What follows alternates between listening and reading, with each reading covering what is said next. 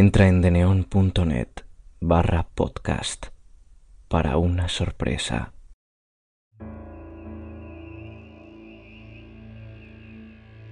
Primero que nada, buenas noches y muchísimas gracias por escucharme. Si quieres estar informado de cada episodio publicado, sígueme en Twitter, arroba cuentos terror con tres R's. Disfruta del relato.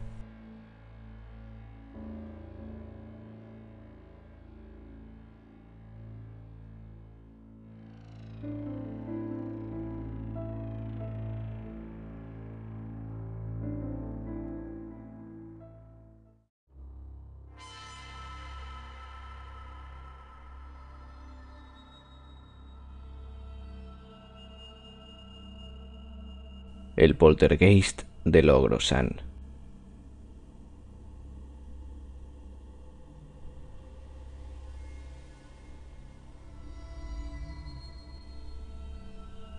En 1982 habitaba en la localidad española de Logrosan la familia San Román, la cual estaba compuesta por la señora María San Román, de 80 años de edad, su hijo Ulpiano de 49 y su nieto Andrés, quien por aquel entonces era un adolescente de 13 años. Su casa, una vivienda sencilla ubicada en la calle Teatro, no había atraído la atención de nadie, de no ser por los inexplicables fenómenos que se desataron en su interior y de los cuales se tuvo noticia un domingo de octubre. Todo comenzó cuando María escuchó cómo las cortinas se caían al suelo, sin motivo aparente y produciendo un ruido que la sobresaltó. Al principio no quiso darle importancia, pero supo que algo malo sucedía cuando al recogerlas, éstas volvieron a caerse frente a sus ojos, junto con los cuadros que colgaban de la pared.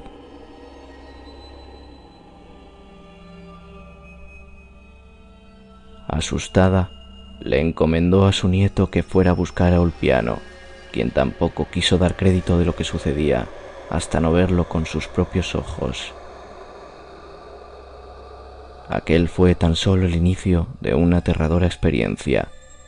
Días después ocurrió algo insólito. Mientras un albañil se encontraba haciendo unas remodelaciones de la casa, el hombre se quedó atónito luego de ver como un vaso de yeso ardía en llamas de la nada.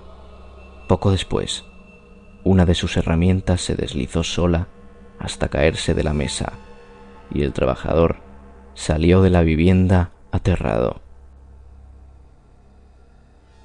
Sería cuestión de tiempo que el domicilio de los San Román se volviera oscuramente célebre en la comunidad.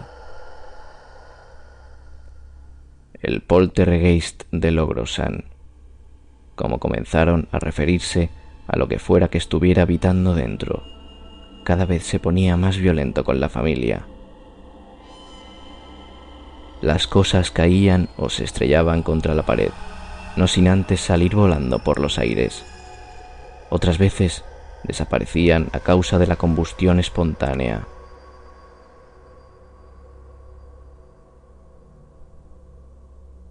María se dio cuenta de que todos los cuadros se caían excepto dos, que correspondían a la foto de su fallecido esposo, José Sánchez, y a la Virgen de Guadalupe.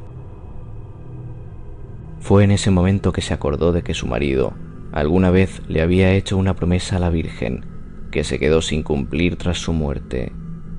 Desesperada por acabar con los fenómenos paranormales que asediaban su casa, mandó hacer una misa en su nombre para ella pero ni así cesaron los sustos.